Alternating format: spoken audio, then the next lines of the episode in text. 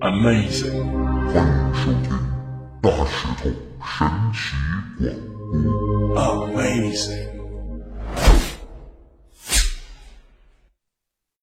Amazing，Hello，各位听众朋友，大家好，欢迎收听这一期的大石头神奇广播。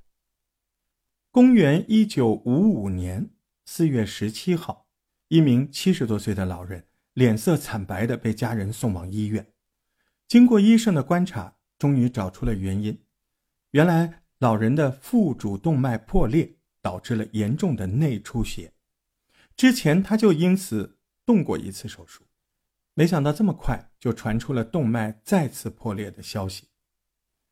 就在得知自己的病情之后，老人就叫来了医生，并且告诉他自己不愿意再进行进一步的治疗，因为他认为时间已经到了，勉强生命没有意义。隔天，一名护士在例行检查的时候，发现这位老人已经离开人世，而他就是大名鼎鼎的阿尔伯特·爱因斯坦，这位被《时代》杂志评比为二十世纪的代表人物。然而，就在爱因斯坦过世没多久，他的家人就出面爆料，FBI 的手上握有部分关于爱因斯坦的机密。而这些机密中就包含了一则有关世界末日的预言。原来，爱因斯坦认为这个世界很有可能会因为某个物种的消失而开启末日的大门。最重要的是，现在已经有科学家观察到了这个物种正在快速减少。那么，究竟这个物种到底是什么呢？为什么没有它，世界就会灭亡呢？在今天的故事开始之前，请大家动动小手，按下大石头的关注按钮，开启免费订阅，才不会错过任何大石头的神奇广播。今天就仔细跟大家聊聊爱因斯坦的这个预言。公元一八七九年三月十四号，阿尔伯特·爱因斯坦出生于德国西南部一个犹太人的家庭。虽然当时犹太人的社会地位不高，但好在爱因斯坦的父亲是一名电器工厂的老板，所以一家人的生活过得相当不错。公元一八八零年，爱因斯坦出生不满一年，他们全家就搬到了慕尼黑。来到慕尼黑不久，爱因斯坦的父母就注意到了小爱因斯坦的发育比一般人都慢，甚至到了三岁。才开始会说一些简单的词语。虽然爱因斯坦的说话时间比较晚，但他在数学方面的成就却非常的厉害。十二岁的爱因斯坦就已经懂得了阿基米德几何学，十五岁的时候他就很精通微积分等很多很难的算式。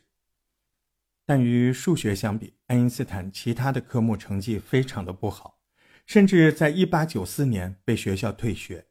只能辗转来到苏黎世求学。一九零零年，爱因斯坦终于毕业。原来他想教书，但面试了多间学校，没有人肯用他。不过幸好，最终他还是在专利局找到了一份工作。这份工作负责的事务不是很多，所以平时爱因斯坦会在早上把负责的项目全部做完，下午他就能全心投入到最爱的物理学研究。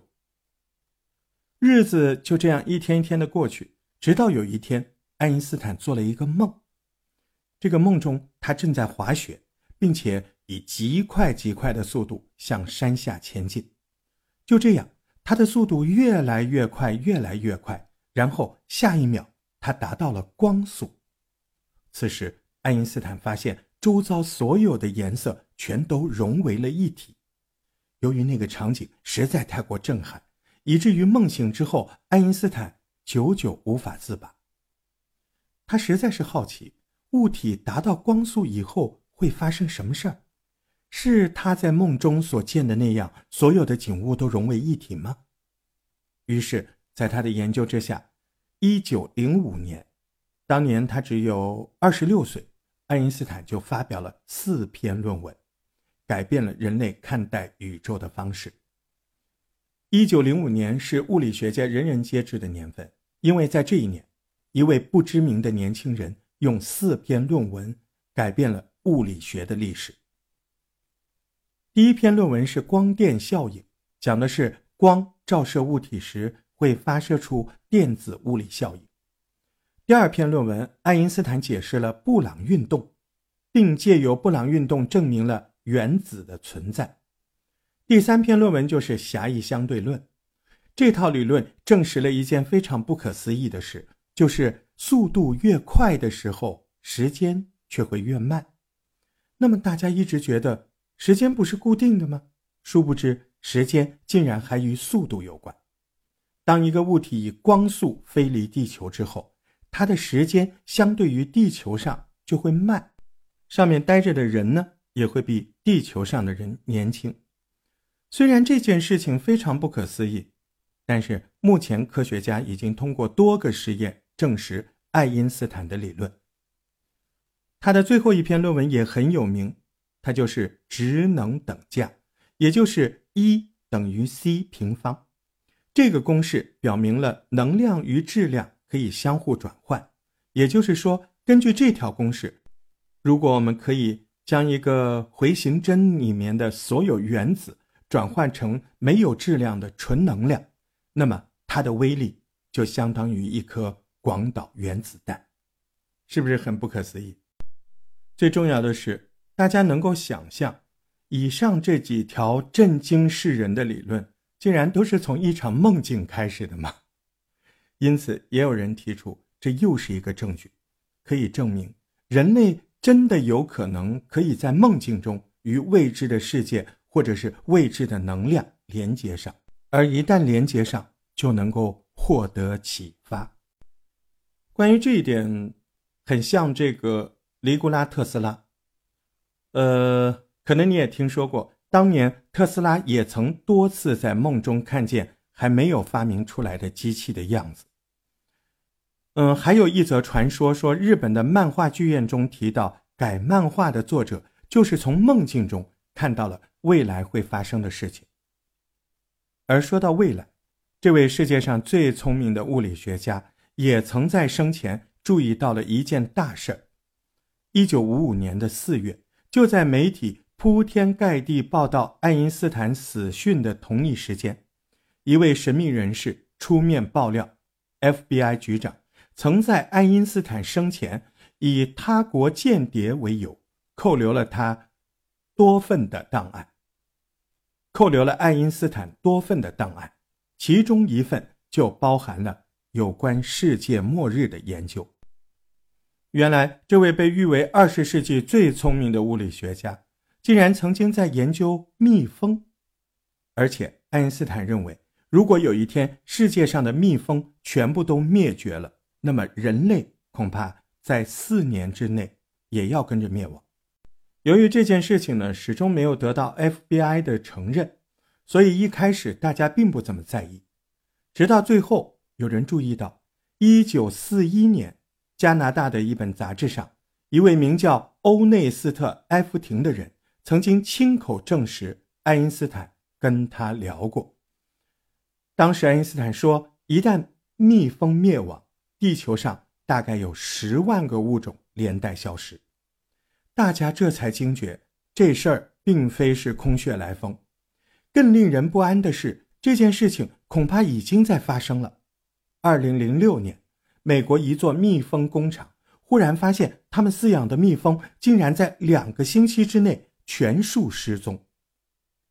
面对这样的景象，不知所措的农场主转而向当地工会请求协助。这才发现，他不是唯一遇到这种情况的人。事实上，当年美国总共有二十二个州接连传出大量蜜蜂失踪以及死亡的事件。更离谱的是，后来加拿大、德国、法国、西班牙、葡萄牙好多国家相继来报，他们都观察到了，在他们国家也有大量的蜜蜂失踪。根据统计，当年北半球大概有四分之一的蜜蜂都失踪了。由于人工饲养的蜜蜂大多数离开了巢穴，没有办法生存，所以专家们几乎可以确定，这批忽然失踪的蜜蜂。多半是凶多吉少了。重点是全球有三分之一的农作物是依靠蜜蜂来授粉的，所以一旦蜜蜂大量消失，将会造成食物短缺、食物涨价的情况。而且这还只是最轻微的伤害。由于在过去几乎未曾发现有这么大规模的蜜蜂消失事件，使得有很多学者开始投入研究。没有多久，他们就发现了世界上的蜜蜂正在以每年百分之二十五的速度减少。而荷兰的学者则更是发现，目前地球上野生蜜蜂的数量相较于一百二十年前已经减少了百分之九十。根据专家的说法。一旦蜜蜂完全消失，三个月内全球农作物产量就会急剧下降，因为一些常见的食物，像苹果、樱桃、葡萄、咖啡、豆子、胡萝卜等等，都是依靠蜜蜂传递花粉来结果的。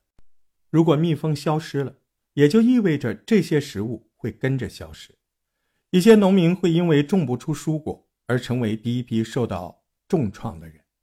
不只是农民会受到影响，一些畜牧业像牛羊饲养也会遇到问题，因为牛食用的牧草中添加了苜蓿，而苜蓿是依靠蜜蜂来授粉的，所以牛肉、牛奶、芝士一类的产量也会跟着大幅减少。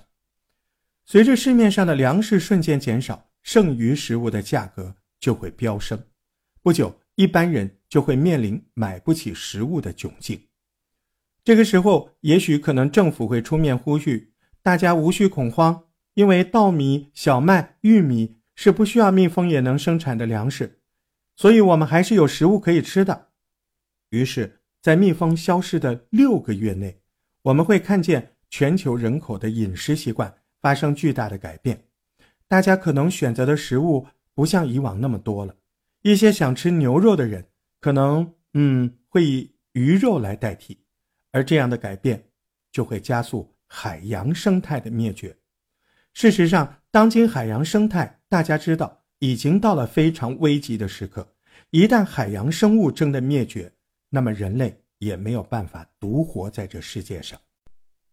其实不用等到海洋灭亡，因为光是蜜蜂灭绝，连带消失的物种就足以危害人类。目前，地球上有百分之八十的。都是显花植物，也就是说依靠昆虫授粉的。而这些负责授粉的昆虫里，百分之八十五是什么？是蜜蜂。大家知道吗？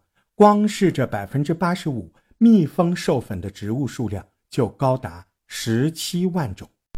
有专家保守的推算，就算有别的办法可以代替蜜蜂，仍然会有四万种植物面临灭绝的处境。